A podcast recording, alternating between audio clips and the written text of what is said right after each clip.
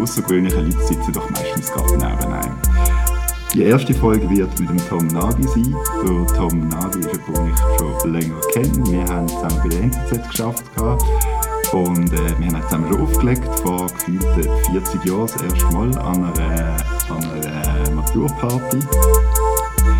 Was will ich ihn fragen? Ich will ihn vor allem äh, ich ihn fragen, was ist sein Antrieb, um zwei verschiedene Sachen zu machen. Einerseits Musik machen und auflegen und andererseits äh, im Journalismus tätig sein, äh, im, im Digitalbereich vor allem. Und äh, wir ihn durchlöchern mit Fragen um Errungenschaften, Erfahrungen, Inspiration, Einstellungen und, und Methoden und Tipps und Tipps und Tricks. Und äh, ich hoffe, ihr findet so spannend wie ich.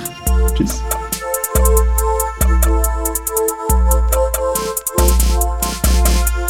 Ja, also mein Name ist Tom Nagy, ich bin 40 Jahre alt. Was ich mache, also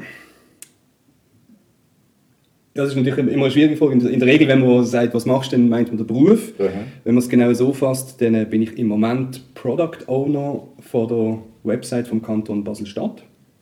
Und das ist so etwas wie ein äh, laufender Projektleiter, ähm, wo so ein bisschen die Pferde zusammenhaltet, um, dass das Ding läuft und weiterentwickelt wird und, und so.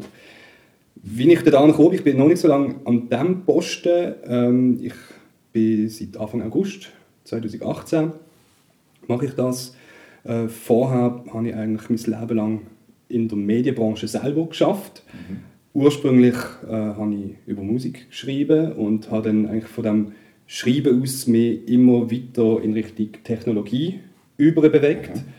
und sehe mich jetzt eigentlich auch in der Funktion, wo ich jetzt bin, an der Schnittstelle zwischen Technologie und Inhalt. Also ja. ich versuche zwischen diesen zwei Welten zu vermitteln, weil das sind so zwei sehr unterschiedliche Arten zu denken, sind zwei sehr unterschiedliche Arten zu reden. Mhm. Und meine Erfahrung ist, dass es so relativ viel Übersetzungsarbeit braucht, weil man sich sonst nicht so gut versteht. Und ich versuche halt da, wie die beiden Welten ein bisschen zusammenzubringen. Ja. Also das wäre so der berufliche Aspekt, also der klassische, mhm. äh, die klassische Antwort, Antwort auf was machst. Mhm. Und daneben und damit verwoben eigentlich ist immer die Musik selber. Ähm, also ich bin DJ und Produzent, seitdem ich eigentlich 15 bin und bewege mich als solcher einfach im Nachtleben und ähm, lege auf, produziere ähm, elektronische Tanzmusik in, in einer möglichst breiten Palette ähm, wobei ich sagen würde, ich, ich lege Wert auf, auf inhaltlich, äh, auf Musik mit Inhalt. Also nicht einfach so abdrucken, nicht so da, das, was man unter Rave verstehen würde, sondern also das kann es auch mal geben, ja. aber wirklich so Musik, die eine Geschichte erzählt. Ja. Und dort gibt es glaube ich schon Parallelen eben zu diesem beruflichen. Ja. ja, das ist noch cool, weil äh, ich habe heute ich habe mich natürlich noch ein bisschen vorbereitet und äh, ich habe noch ein die Soundcloud-Ding äh, gelesen, dann habe ich einen Mix gelesen. Äh, von wem hast du das jetzt schon wieder gesehen? Ah, das war irgendein Gastmix, den du für irgendjemanden gemacht hast. Und äh, ich habe es recht cool gefunden. Ich habe jetzt nicht den ganzen gelesen, ich kann mich jetzt nicht genau daran erinnern, aber man hat wirklich gemerkt, dass das so, also das ist so meine, wenn ich es erlebt habe, es war so ein bisschen eine Story erzählen gewesen. Ein Stück weit auch mit dem Mix, also mit dem Mix, den du gemacht hast. Ja, also das ist ganz klar der Anspruch. Also ich ja. finde eben, rein funktionale Musik ist das, was Dancefloors auf der ganzen Welt langweilig gemacht hat, finde ja. ich. Okay. Und dann versuche ich, was ich ganz klein kann, entgegenzuhalten, eben indem ich irgendwie ja. Geschichten erzählen ist vielleicht ein bisschen ein großes Wort. Ähm, Gefühl erzählen, also Gefühl kreieren, ja. äh, mache ich in meiner Musik. Und, ja. und da vielleicht noch spannend, also das hat jetzt das ja auch so wie eine Art Kulminationspunkt erreicht, ein Stück weit fast aus Zufall heraus. Ähm, ich habe jetzt ähm, im Mitte November an der Buch Basel so eine Lesung gemacht mit einer Autorin, yeah. wo, wo ein Buch geschrieben hat und, und wir haben dann zusammen so eine Art, es ist eben nicht ein Hörspiel, sondern wirklich so eine, äh, im Programmheft ist gestanden, eine Text-Klang-Verflechtung, wo wir wirklich so versucht haben, ihren Text und meine Musik mhm. zu einem neuen Ding zu verschmelzen, wo eben wirklich auch so ein Gefühl kreiert hat. Ja. Und, und, das habe ich ein wahnsinnig äh, spannendes Erlebnis gefunden, so ja. auf dieser künstlerischen, musikalischen Ebene. Mhm. Ja, äh, wenn du jetzt sagst, eben, du findest jetzt nicht unbedingt eine Geschichte erzählen mit der Musik, also wenn wir jetzt eben den, den Mix sagen, dann finde ich es noch spannend, oder? Ich denke, ähm, gerade wenn du jetzt das sagst, auch mit, dem, äh, mit, mit der Darbietung und so, dann ist es ja also man erlebt das schon oft, dass es auch halt darum geht, dass man Dramaturgie ankriegt, oder? Und, und ähm, ich finde es insofern interessant, oder? Weil du ja einerseits aufgrund von, deiner, äh, von deinem Job, von deinem früheren Job vor allem als Journalist, ja, was auch oft so um das Storytelling geht, oder? Dass man da irgendwie, wie könnte sagen, ja, probiert man dann das Storytelling auch zu übertragen, eben auf die Musik ein Stück weit auch, oder? Würdest du das wie, ähm, äh, wie, wie unabhängig sehen? Also kannst du sagen, man kann nicht mit einem, man kann nicht in einem Mix eigentlich auch eine Story erzählen. Also ja, ich finde halt, Story ist ja wie ein zu spezifisches Wort. Mhm. Also mhm. Story beinhaltet etwas Konkretes. Du mhm. erzählst, Person A und Person B sind nach C gegangen und haben das und das erlebt und sind nachher transformiert aus diesem Erlebnis rausgekommen. Mhm. Das wäre eine Story. Mhm. Und ja, das kannst du in der Musik auf einem abstrakten Ding auch machen, aber das ist dann eben eher etwas Gefühlsmäßiges. Yeah, und, yeah. Dramaturgie ist das richtige Wort. Also, mhm. Ich glaube, das ist das verbindende Element. Yeah. Geschichte, mhm. sei das eine journalistische Geschichte oder eine sonstige Geschichte, das muss eine Dramaturgie drin haben mhm. und selbstverständlich auch Musik, sei das ein Stück, sei das ein Mix oder auch eine ganze Nacht im Club. All das muss eine Dramaturgie haben, damit es nicht langweilig wird. Sonst ist es einfach gleichförmig und ja, ja, dann kannst du zu jedem Zeitpunkt ein- und aussteigen. Und das finde ich ja. halt ein bisschen, wie soll ich sagen, es ist nicht so spannend. Es ist einfach so, dann wird es austauschbar. Ja. Und ich finde, es gibt schon wahnsinnig, austausch, austauschbar, wahnsinnig viele austauschbare Sachen auf der Welt. Ja. Und da muss ich auch nicht, nicht auch noch einen Beitrag dazu leisten, egal was ich mache. Ja, so. sicher, sicher. Äh, ich, ich habe es jetzt immer wieder aufgeschnappt, wenn ich halt irgendwelche DJ, äh, Interviews mit DJ höre oder so, dass die halt davon reden, ja, ich probiere halt meine Geschichte zu erzählen und so. Und, und das stimmt ja auch, aber, ja. aber es, es ist auch ein bisschen Plattitüde. Ja, ja. Also weißt du, es ist so, es stimmt, Aha. aber eben, was ist eine Geschichte? Also weißt du, so, ich finde halt eher, eine Art Stimmungsbild oder, oder ich meine, es gibt ja die vielbeschworene musikalische Reise, auf die du begehst. Ja, so. ja. Es stimmt schon, aber ja. eben, auch das kann schnell zu einer austauschbaren Plattitüde werden. Ja, ja. Weil niemand zu sagen, hey nein, pff, ich, ich erzähle keine Geschichte, ich mache einfach ja. auf 12 von ja. 9 bis um 6 Uhr morgen. Also Das würde niemand von sich sagen. Ja, sicher. Äh, was mich jetzt interessiert, oder? weil du gesagt hast, dass du eigentlich so vom, vom Musikjournalismus kommst die ganze Plattitüde und dass vielleicht gewisse DJs auch so reden, musikalische Reisen und so, hat das vielleicht auch damit zu tun, wie über, äh, über Musik geschrieben wird, ein Stück weit. Also dass wie Journalisten so ein bisschen das, die Spruch definiert haben und so. Ja, äh, ein Stück weit sicher. Also Wobei man auch dazu sagen muss, es gibt ja eigentlich keinen Musikjournalismus mehr. Spätestens mhm. nachdem jetzt Specs und Musikexpress Groove, und Groove tot sind. Rest in Peace, ja. Absolut. Das ist übrigens ähm, sehr schade. Das ist eines der wenigen Hefte, die ich noch regelmäßig gekauft habe im Kiosk. Specs oder Groove? Das Groove. Ah, ja. Und Specs habe ich eigentlich, ich habe so eine Liste mit so Sachen, die ich irgendwie mal will kaufen will. Und ich führe die Liste, damit ich äh, Impulskäufe vermeide. Jetzt schreibe ich das irgendwann mal auf und dann äh, kaufe ich nur die Sachen, die auf meiner Liste sind. Und dort ist eben Specs drauf. Gewesen. Und das gibt es ja, glaube ich, noch bis Ende Jahr. Ich glaube, jetzt so. kommt dann die letzte, die letzte Folge. Ja, genau. Ja, und ich finde es wirklich traurig. Also eben das Groove, das, ich habe das immer gekauft und dann äh, liegt es bei mir auf dem WC und ähm, dann lese ich es halt immer so. Ich finde es auch wahnsinnig traurig. Also ich meine, Musikjournalismus ist natürlich etwas Großartiges. Eben so, ähm, die Musik irgendwo mit einer Sinnhaftigkeit zu füllen. Das, halte ich nach wie vor für eine sehr noble Aufgabe. Aber die Tatsache ist, dass heutzutage Musik eigentlich sehr viel an Wert verloren hat, weil sie einfach überall in Unmengen verfügbar ist. Mhm. Ja.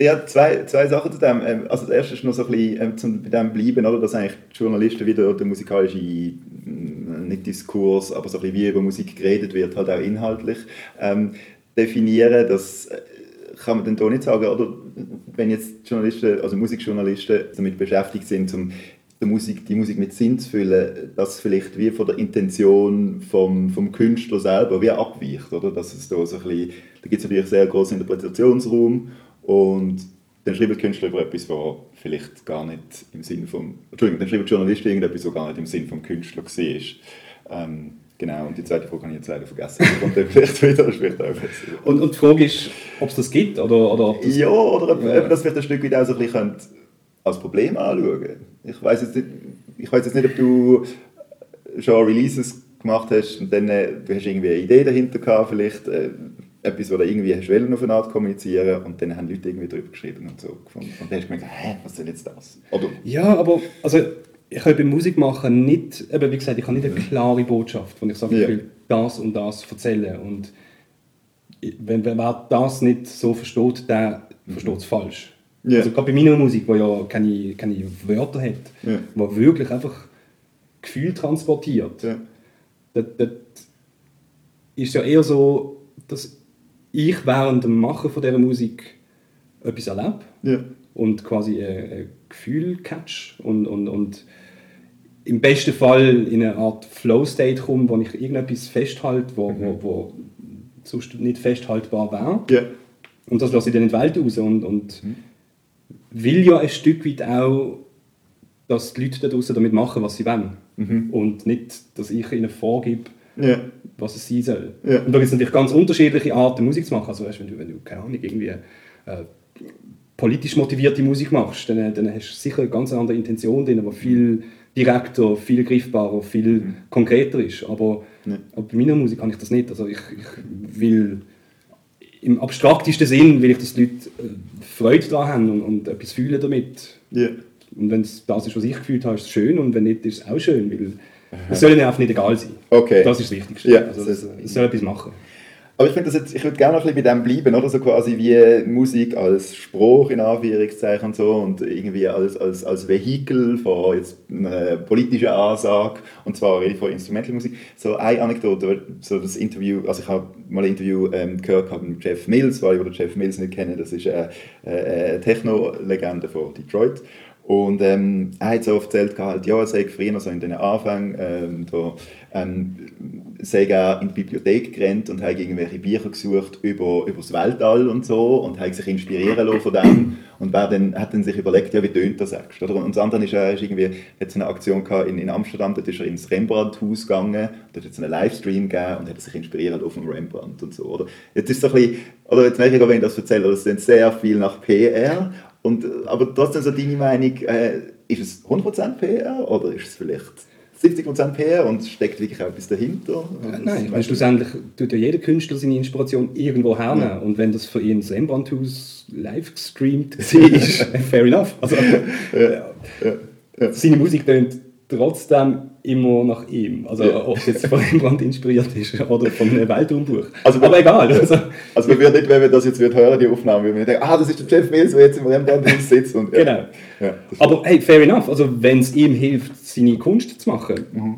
all power to him. Und ich meine, der hat damals wirklich viel gemacht. Also der hat, der hat die ganze Grundsteine gelegt zu, zu dem, wozu wir heute tanzen. Also, und, und das, ist, das, das weiß man, dass damals die ganze Detroit-Clique tatsächlich von so Science-Fiction-Büchern inspiriert war. Und ja. das ist zum Beispiel nach wie vor auch etwas, was mich bewusst oder unbewusst inspiriert, weil fast alle in Anführungszeichen Literatur, die ich lese, ist Science-Fiction in der einen oder anderen Form. Okay. Und lustigerweise ist eben das Buch, das jetzt die Julia von Lucadou heißt, sie geschrieben ja, hat, aha. wird als Science-Fiction klassifiziert, ist es aber nicht genau genommen, ist so eher Near Future, aber mhm. es geht auch um so eine futuristisches Gefühl mhm. von, von einer möglichen Welt, mhm. vom Entwurf von einer Welt, wie sie sein könnte.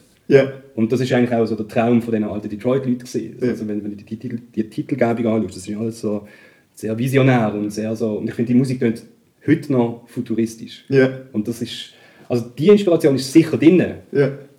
Aber ich weiß nicht, wie lange die noch drin war. Und, und ich nehme jetzt also, Rembrandt-Livestream, das nicht nach Ende 80er Jahre, sondern eher nach so 2010er Jahren und ja. dort ist der Jeff Mills halt schon auch in die Ohren gekommen und ja. hat gemerkt, dass Leute das geil finden, wenn er sie es schaffen in so einen Kunstkontext reinstellt. Ja. Und das, also, es ist, ist sehr äh, schmaler Grund. Ja, sicher. Und ich möchte ihm da nicht unterstellen. Aber ja, das klingt sicher so ein bisschen so, okay. Ja. Ähm, also das Stichwort Science Fiction, das ist gut, weil ich würde jetzt gerne so ein bisschen wegkommen vom Musikalischen und vielleicht hin zu, zu deiner eben, man kann es nicht ganz, ist nicht ganz trennscharf, aber zu deinem professionellen Wirken im, im Journalistenkontext und wir haben uns natürlich oft äh, darüber unterhalten und Science Fiction ist eine, das ist ja immer so ein bisschen Fantasie bzw. So Zukunftsvisionen und äh, gleichzeitig nehme ich dich halt als Mensch, der wo, wo, wo ausgesprochen techaffin ist, also der wirklich so sehr, sehr, sehr, sehr stark in diesem Bereich ist und ähm, ja, und mich würde es noch so ein bisschen interessieren, ähm, ist das schon immer so gewesen oder ist das irgendwie so ein bisschen ähm, ist das entstanden im Verlauf von deiner Arbeit? Vielleicht kannst du dir erzählen, wie, wie, sich das so ein bisschen entwickelt hat. Also grundsätzlich ist das, soweit ich mich erinnere, schon immer so gewesen. Okay. Also ich habe das unglaublich spannend gefunden. Ich weiß noch, wo, wo, wo ich bei meinem Onkel in Ungarn zum ersten Mal einen Computer in Action gesehen habe. Das war ein C64 und, und das ist völlig mindblowing. Das ist so, wow, was für eine Wundermaschine.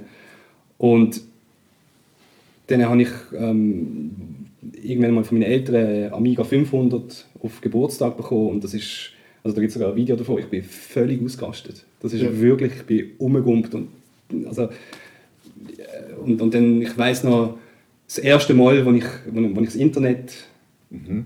bedient habe, also ich weiß es noch physisch, ich weiß, das war an einer Arbeit 1994, Aha. Computer dort aufgestellt und der Yahoo-Screen und es ist so, wow, this changes everything. Und, und okay. Also, so ein bisschen wie, wie der Ding, äh, wer hat schon gesagt, äh, ein Alien has landed.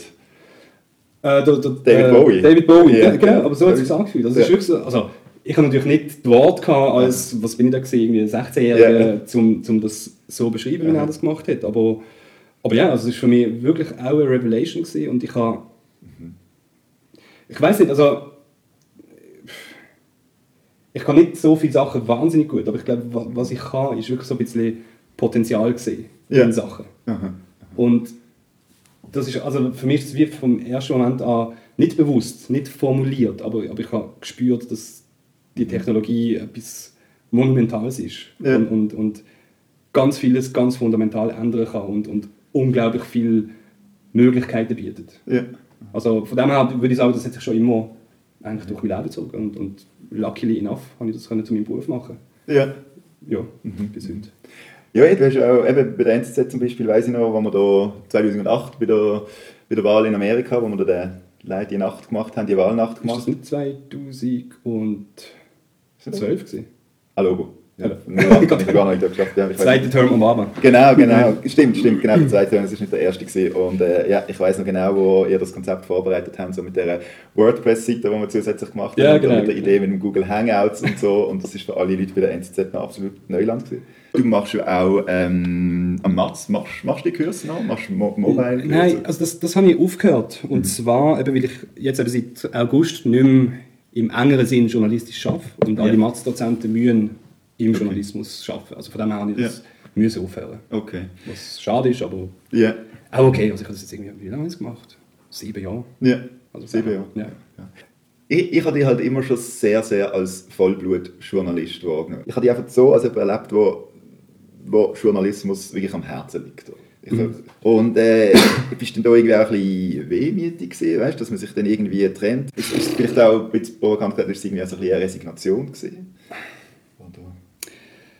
Oh, das ist äh, natürlich ein schwieriges Thema. Also so, ähm, es sind ganz viele Komponenten drin. Und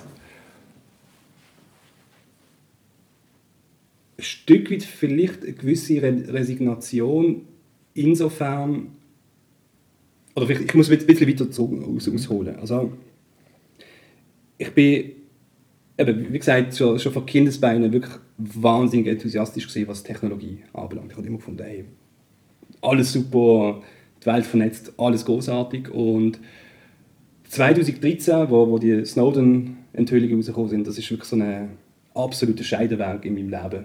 Okay. Also wirklich im Sinne von, oh shit, Aha. was was geht, was, was, was machen wir, was, was macht es mit der Welt. Kannst du vielleicht mal ganz schnell sagen, was in so zwei, drei Sätzen, ähm, was da gegangen ist? Ja, also 2013 sind äh, vom Edward Snowden, dem amerikanischen Whistleblower, sind ähm, via Guardian und Glenn Greenwald sind die Enthüllungen ans Licht gekommen, dass die amerikanische NSA, so ein Geheimdienst, das Internet in massivstem Ausmaß abhört, irgendwelche Schadsoftware einpflanzt. Also dass das eigentlich so das Internet die größte Überwachungsmaschinerie ist, was je gegeben hat und je geben wird. Und zwar wirklich so mit sehr sinistre Absicht eigentlich. Also so hart an der Grenze zur Legalität bis weit in die Illegalität rein. Da sind Daten gesammelt worden, nach und nach gigantische Rechenzentren. Es ist alles abgesogen worden, was man irgendwie hätte absaugen können. Und das ist einfach, das geht nicht. Das ist, das ist eine fundamentale Verletzung von äh, Ländersouveränität. Dort ist zum Beispiel Angela Merkel ihr Telefon abgelöst worden. Das ist alles das. Also das ist wirklich so der, der grösste Abhörskandal je in der Geschichte der Menschheit. Und das ist halt, das Internet ist da das zentrale Tool dafür ja. und ist einfach gnadenlos ausgenutzt worden. Und, und so Leute wie ich, die quasi mit dem Enthusiasmus in die neue Welt geschaut haben, das ist einfach der, der härteste Box ins Gesicht. Einfach so. Es ist ein Frankenstein geworden. Das Internet. Absolut. Also, ja. also wirklich so, oh shit, was Aha. ist das? Und, und das ist so wirklich ein sehr fundamentaler Wendepunkt gesehen. Mal generell mhm. gesprochen. Und dann habe ich ja 2014 bin ich von der NZZ zur Tageswoche gewechselt.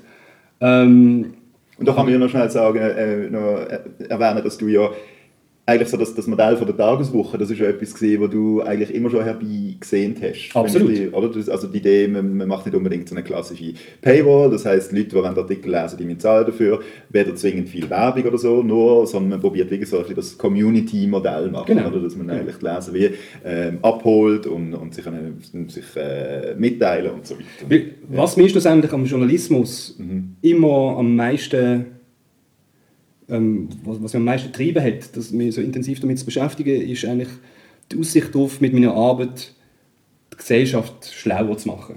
Irgendwo führen zu bringen und, und, und, und machen, dass bessere Entscheidungen gefällt werden, dass es ein Miteinander ist und nicht ein Gegeneinander. Also, das ist wirklich eine sehr idealistische Herangehensweise. Und das hat natürlich Tageswoche in ihrer DNA drin gehabt. Das mhm. ist ja wirklich ähm, quasi jetzt in Anführungszeichen böse gesagt, also das Gutmenschenmedium gewesen, aber, aber es ist wirklich so, also man ist mit viel Idealismus dort reingegangen, hat sich eben nicht quasi den, den Zwang vom Markt aussetzen mhm. müssen, hat können verbindend wirken in der Gesellschaft und nicht spaltend, also das ist so ein Stiftungsauftrag, so also alles die Sachen, die die mir wirklich sehr am Herzen gelegen sind. Wo man ja kann sagen, du bist ja ein großer Fan vom, vom Guardian. Absolut, ja. Gesehen, vom ja. Alan Green. Rusbridger. Rusbridger, ja, genau. genau. Chefredakteur. Genau, und die peilen ja eigentlich auch so ein System an. Genau, was auch von einer Stiftung mhm. dreht.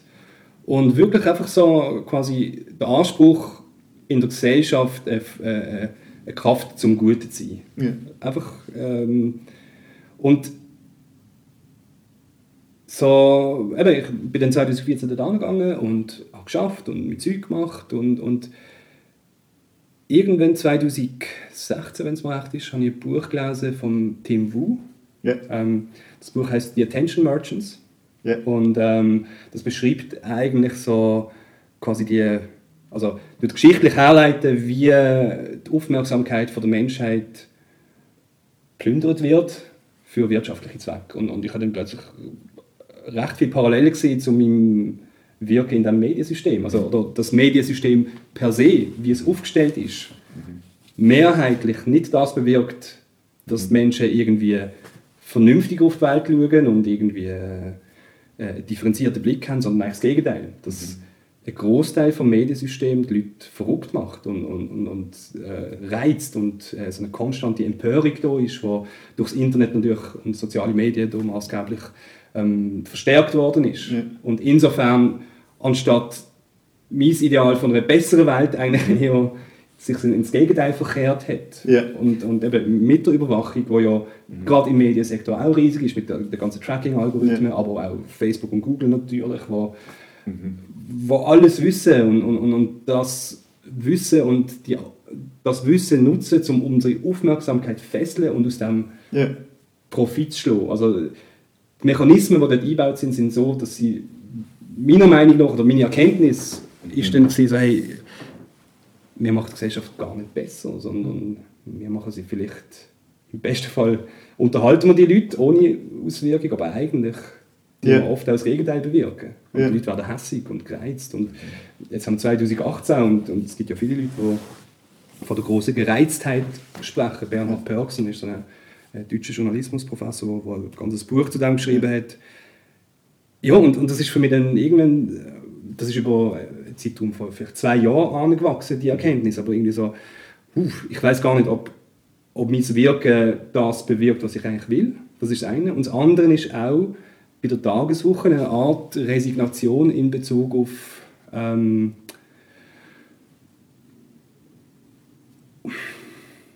aufs Neuerfinden vom Journalismus in einem digitalen Sinn. Also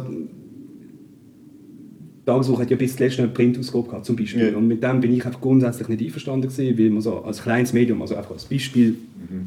ähm, seine Kräfte bündeln muss und sich auf etwas konzentrieren muss und das gut machen, zum Beispiel. Ja, ja. Und mit so Sachen habe ich mich einfach nicht können durchsetzen so inter, Wenn es so interne Politik genau, sind genau, so, was es halt auch gibt. Und, und, das ist auch völlig okay. Also, und, und das ist dann auch eine offene Kommunikation darüber gewesen. und ich habe dann auch klar gesagt, also ich, ich habe dann so ein Relaunch-Projekt gemacht bei der Tageswoche 2017 und nach dem Relaunch-Projekt ähm, ist es darum gegangen, wie geht es jetzt weiter. Mhm. Und da hat es halt gewisse Meinungsdifferenzen gegeben. Und dann habe ich so mit dem ganzen Paket zusammen, so einerseits mit der Desillusionierung über unsere gesellschaftliche Rolle, andererseits mit der Desillusionierung von meiner eigenen Rolle als mhm. jemand, der die Unternehmen wirklich weiterbringen kann. Und das dritte vielleicht auch noch ähm, eine gewisse Rotlosigkeit. Yeah. Also wirklich so ein bisschen so, ich weiß ehrlich gesagt nicht mehr genau, was ich einem Medium empfehlen würde, zum erfolgreich zu sein. Also ich yeah. habe wie lange Zeit immer den Kompass gehabt und denkt, wenn man das und das und das macht, mhm. dann läuft es gut. Yeah. Und mit Erfolg meinst du finanzielle Erfolg? Ja, Überleben. Erfolg ja. ist Überleben. Ich meine, das sehen wir ja, Tageswoche gibt es mhm. jetzt nicht mehr. Ja, ja. Ähm, BAFI gibt es nicht mehr. Ja. Ähm, also es ist, es ist es werden 200 Stellen abgebaut bei CH Media. Ja. Also das ist, Aha. wir sehen, wie das alte System am Sterben ist. Ja, ja. Und es gibt keine wirklich erfolgsversprechenden Rezepte, wie man, wie man das in, in Zukunft retten kann. Und, und also zumindest äh, halt so jetzt, sagen wir mal, im Schweizer Markt oder vielleicht auch im deutschsprachigen Markt. Oder, ich meine, ja, was sonst? Also, man zum Beispiel, ja. Natürlich gibt es eine New York Times. Genau. Das genau. jetzt. es gibt eine New York Times auf der Welt. Ja, ja, ja klar. Es gibt eine Financial Times natürlich, okay. ich glaube, meines Wissens auch äh, erfolgreich ist. Natürlich, aber das sind ja Gibt's absolute Outliers. Ja, also das, das, ist einfach die Ausnahme, die die Regel bestätigt. Ja, ja. Aber wie viel die beschäftigen vielleicht weltweit zusammengenommen 1% der Journalisten, was schon ja. wahnsinnig viel ist, aber die restlichen 99%. Ja. Ja. Ja, ich finde eben, ich, ich, ich, ich, bin ein bisschen stutzig geworden, oder, weil, weil du das gesagt hast und so, dass ich äh, das Buch von äh, Tim Wu, «The Attention World», das habe ich auch gelesen, ich habe es super spannend gefunden. Und ähm, das stimmt natürlich schon gleichzeitig, oder, wenn ich jetzt ein bisschen überlege, so die ganze Enthüllungsgeschichte, oder, was es ein bisschen gegeben hat, also die Panama Papers, die ganze Sache über, über, über Facebook und so, wo, wo man ähm, erfahren hat, ähm, wie die da so Methoden angewendet haben, um irgendwie Kritiker ähm, zum Schweigen zu bringen und so weiter. Oder auch hier äh, in, in der Schweiz oder der Republik mit dem ähm, Bündner Baukartell und so, oder? Da muss ich irgendwie schon sagen, also gerade kürzlich habe ich so gedacht, hey, wow, das ist mega cool, dass es, dass es so Sachen gibt und dass das passiert und der wichtige Dienst, der eigentlich die Medien also das klingt platt, aber das, so sehe ich wirklich unmittelbar den, den gesellschaftlichen, demokratischen Mehrwert von Medien, oder wenn ich so die Enthüllungen anschaue. Wenn, wenn es die nicht gäbe, wer würde das machen? Oder? Absolut, das ist gar keine Frage. Also das ist, das ist super zentral, dass es die Institutionen gibt, die so Zeug machen und, und eben den Mächtigen auf die Finger schauen, weil sonst sind wir denen komplett ausgeliefert. Also ja. gar keine Frage, also ich finde es nach wie vor wichtig, aber mhm. wie groß ist der Anteil von dieser Art von Journalismus im Vergleich zu dem, was insgesamt in Redaktionen produziert wird. Ja. ja. Und da, mhm. also das Verhältnis ist, mhm. wenn es gut kommt, dann ist ja vielleicht irgendwie, keine Ahnung, 10, 20 Prozent wirklich relevant. Natürlich weiß man im Vorhinein nicht genau, was relevant sein wird. Ja. Alles schwierig. Aber Fakt ist, dass zum Überleben muss man schreien. Ja, ja, das muss man äh, der Lautstärkeregler auf eine gewisse mhm.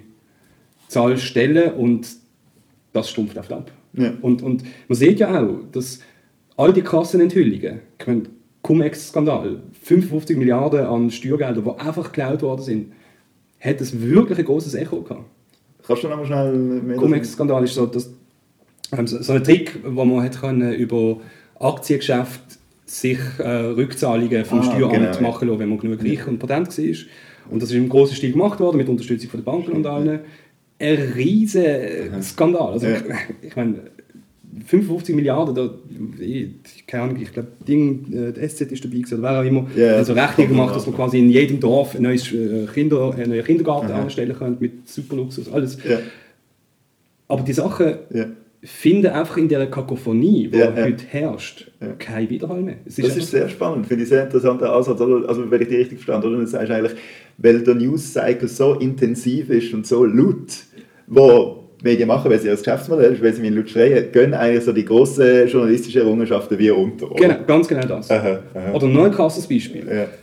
Die Woche von der Kavanaugh Hearings in den USA? Ja, ja. das ist ja äh, auch krass gewesen. Emotionales Thema, MeToo, alles, was uns das Jahr bewegt hat, quasi kondensiert. Mhm. In der gleichen Woche kommt von der New York Times die Recherche raus, wie der Trump eigentlich ursprünglich an sein Geld gekommen ist, nämlich über Steuerhinterziehung. Eine riesige Geschichte. Aha. Es ist einfach egal gewesen. Ja. Es ist einfach egal gewesen. Ja. Ja. Und das ist einfach krass. Also, Ja. und das, da- das ist halt die Informationswelt, in der wir uns heute befinden. Mhm. Und ja, ich bin ein Stück weit. Ich, ich, ich habe kein Rezept. Also weißt, ich, ich weiß nicht, was machen. Ja. Und das, find, das ist ein wahnsinnig unangenehmes Gefühl für jemanden wie mich, der quasi 20 Jahre mit erhobenem Zeigefinger rumgelaufen ist und gesagt hat, hey, wenn er es so macht, dann kommt es gut. Ich weiß es nicht. Ja, sicher, sicher. Aber ist es vielleicht auch, ist es vielleicht auch ein bisschen eine Erlösung oder so, wenn du jetzt das so ein bisschen hinter dir lassen oder... Nein, weil es beschäftigt mich logischerweise immer noch. Ja. Ich finde es recht angenehm, dass ich jetzt quasi drei Schritte rückwärts machen kann und mir die Gedanken mit einer gewissen Distanz kann machen Ja. Ja. und gleichzeitig trotzdem das Gefühl habe, dass ich in der jetzigen Tätigkeit etwas mache, wo den Menschen wirklich etwas nützt. In der Digitalisierung, in- nämlich halt mit, dem- mit, mit, mit der Verwaltung interagieren, Informationen finden. Also es ist irgendwo durch immer noch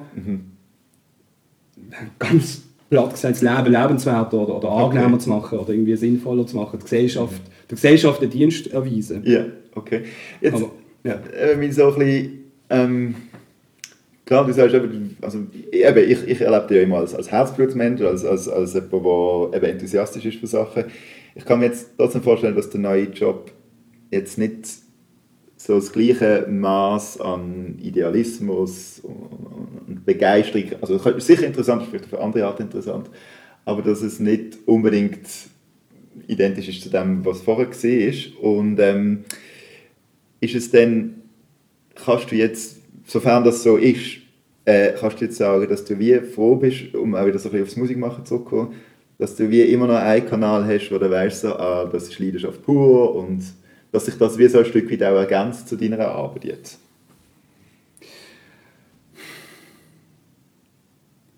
Also, ich glaube, wenn, wenn ich die Arbeit einfach als Arbeit anschauen würde, dann wäre ich glaube, recht unglücklich. Und ich weiß nicht, ob das einfach der Coping-Mechanismus ist, aber Ja. ich finde es tatsächlich recht spannend zu lernen im Moment. Also zu lernen, wie man sich in so einer großen Organisation bewegt, wie man Shit dann kriegt in diesen starren Strukturen. Auch der Kanton ist der Digitalisierung unterworfen und das führt zu kompletten Neuerfindungen von ganzen Abteilungen und ich bin eigentlich mit drin, also wir stellen so auf agile Arbeitsmethoden um. Ja.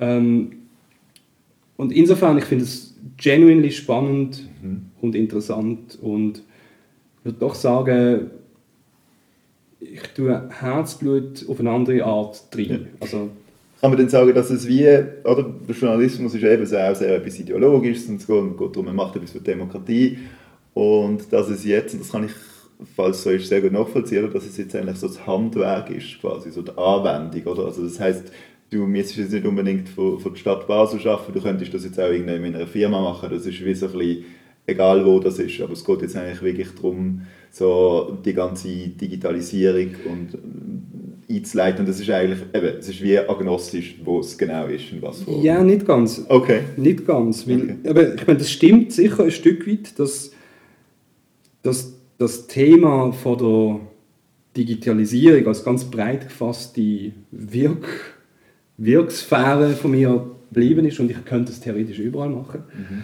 Aber ähm, Ich finde es natürlich toll, das in einer Organisation zu machen, die nicht auf Profitmaximierung aus ist. Ja. Also ich, ich, muss nicht, ich muss nicht die Aufmerksamkeit der Leser klauen. Ja, sondern im Moment ist es eigentlich das Gegenteil. Je schneller und einfacher die das erledigen können, was sie müssen, desto besser mache ich meinen Job. Ja, ja. Okay. Und das finde ich etwas, was in sich gut ist und, und nützt. Also, was Also der Komfort von den Bürger von Basel, Ja. von, der, von Basel. Ja, also einfach auch Effizienz. Ja. Ein Stück weit. Weil ich meine, ja, Behörden, wie ich jetzt mehr denn je gesehen das ist ein Moloch. Also das ist Ja. wirklich krass, oder? Ich meine, Besteht nicht da die Gefahr, dass du dann auch nach einem Jahr oder irgendwann mal dort desillusioniert rauslaufst, weil das halt so ein riesen Apparat natürlich. ist? und So. Also eh, Ja, das ja. ist gar keine Frage.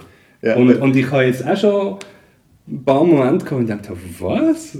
Wirklich? Ey, das gibt's ja nicht. Also wenn der jetzige Arbeitgeber von Tom zulässt, was wir natürlich nicht hoffen, dann... Äh, Nein, aber das wissen auch alle dort. Ah, also okay, weißt, du, das ist ja nicht so. Der Punkt ist ja der, von außen wird immer quasi gesagt, ja, die Verwaltung und so. Aha. so. Aber so wie ich es wahrnehme, finden gerade die Leute, die dort innen arbeiten, Aha. also hey Mann, ähm, das ist schon ein bisschen, wir wollen Shit dann kriegen. Aber das ist halt einfach über Jahrhunderte so gewachsen und, und, und, und ist aber auch in Bewegung. Und, und das kann man auch gestalten und beweglicher gestalten. Und ich, also, ich habe bis jetzt noch niemanden getroffen, der gefunden hat, doch, das ist gut so und man müsste noch mehr Bürokratie einführen. Ja. Also, es, ist, wirklich, es gibt ganz starke gegenteilige Bestrebungen. Ja, okay. Aber dass die Gefahr besteht, dass das nicht schnell genug passiert oder, oder dass, dass, dass ich irgendwann frustriert bin, ja, logisch gibt es nicht. Ja, Also. Und ich hoffe, dass ich dann genug früh und genug selbstsicher bin, äh, also genug früh erkennen und genug selbstsicher bin, um zu sagen, hey, ja jetzt habe ich gemacht, was ich habe können und, und vielleicht gehe ich weiter. Aber, aber das ist, ja, ich meine, Und kann man sagen, dass da auch so ein bisschen der Optimist Tom zu erkennen ist, nachdem du so, eben nach der ganzen Snowden-Geschichte und so, wo du auch so ein bisschen desillusioniert warst von dem ganzen Internet-Ding, dass du wie auch bei, ja, ein Stück weit weiterhin an Digitalisierung glaubst und ähm, ja, jetzt sind du oft alles über den Haufen wirfst und denkst, Digitalisierung ist eh noch... also ich meine, Digitalisierung ist ja nicht eine Glaubensfrage. Mhm. Das ist eine Umweltbedingung. ja, Das ist einfach so. ja, ja, Die Frage ist, wie gestalten wir die? Gestalten wir die dystopisch? Mhm. Gestalten wir die bestimmt von fünf Unternehmen und einer Handvoll Milliardären, die die Weltherrschaft an sich rissen, ganz krass denkt? Oder gestalten wir die so, dass sie allen Menschen jetzt gut kommt und dass sie das Potenzial erfüllt? Was ist deine Prognose?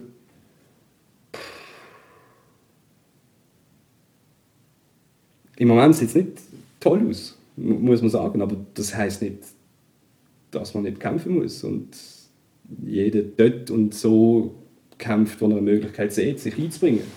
Also und eben gleichzeitig eigentlich, ich habe jetzt noch nie in meiner Laufbahn irgendjemanden getroffen, den ich jetzt in, also wo ich als böse bezeichnen würde, weißt du, wirklich finstere Absichten hat. Ich habe das Gefühl, die Sachen, die passieren, das sind oft ähm, einfach Folgen von Prozessen, die die, die sie machen, auch nicht wirklich verstehen. Ja, Also, ja. ich- das sieht man bei Facebook. Facebook, gut. genau das Ja. Beispiel. Also ja. ich meine, der Zuckerberg ist wahrscheinlich, der schießt das richtig an. Ja, ja. Ich glaube, ich, ich nehme ihm ab, dass er Aha. wirklich gut wollte. Ja. Und, aber, äh, ja, wenn, wenn du ein System mit 2 Milliarden, 2,2 Milliarden Nutzer hast, dann, das ist so riesig, das, das, das verselbstständigt sich. Das ist eben Frankensteins Monster. Aber ich meine, das ist ja schlussendlich ist Facebook der Ausdruck von Konzentrationsbewegungen, wo, wo eigentlich genauso für Amazon gilt, wo genauso für Google gilt. Und das liegt halt eben ein Stück in der Natur von diesen Sachen. Und, Ja. und wenn wir jetzt noch AI reinnehmen, dann, dann AI verstärkt- ist, AI ist äh, Artificial Intelligence. also künstliche Intelligenz, wo, wo halt gerade bei diesen Firmen weiter ist als überall. Und, und man sagt, ja, das, das wird nochmal alles umwälzen und, und die Konzentrationsprozesse nochmal noch mal um ein Vielfaches verstärken. Also dass sich das dann wie nochmal potenziert Mhm. mit der ganzen... Und eben, ich, ich glaube, so die einzelnen Individuen, Mhm. natürlich nicht immer, und wenn man so die NSA-Verantwortlichen anschaut, definitiv nicht. Aber ich glaube, im Großen und Ganzen ist der Mensch äh, gutes Wesen. Oder ich, ich will das glauben und ich halte daran fest, dass ich da glaube. Und jetzt kann man natürlich sagen, wenn man das Internet anschaut, dann sieht man, dass es genau nicht so ist. Aber ich bin nach wie vor überzeugt davon, dass das Internet einfach ein äh, besonders lautes und hässliches Subset von der Menschheit an der Oberfläche spült. Ja. ja. Aber ja, egal. Ähm, das ist, gut, das ist, du bist auf eine Art, du glaubst an die Menschheit. Ich glaube an die Menschheit, ja. Also ich meine, sonst, sonst kann man wirklich die, Schoß, äh, die Hände in den Schoß legen und sagen, fuck it, ich suche jetzt und mache Party. Ja. Und das kann es ja nicht sein. Also irgendwie, ich habe ja zwei Kinder, also von dem her muss ich die musst einfach schauen, dass die, also ja, ich meine, sonst, sonst, sonst ist es wirklich irgendwie recht eine deprimierende Existenz auf dem blauen Ball. Ja, ja, absolut.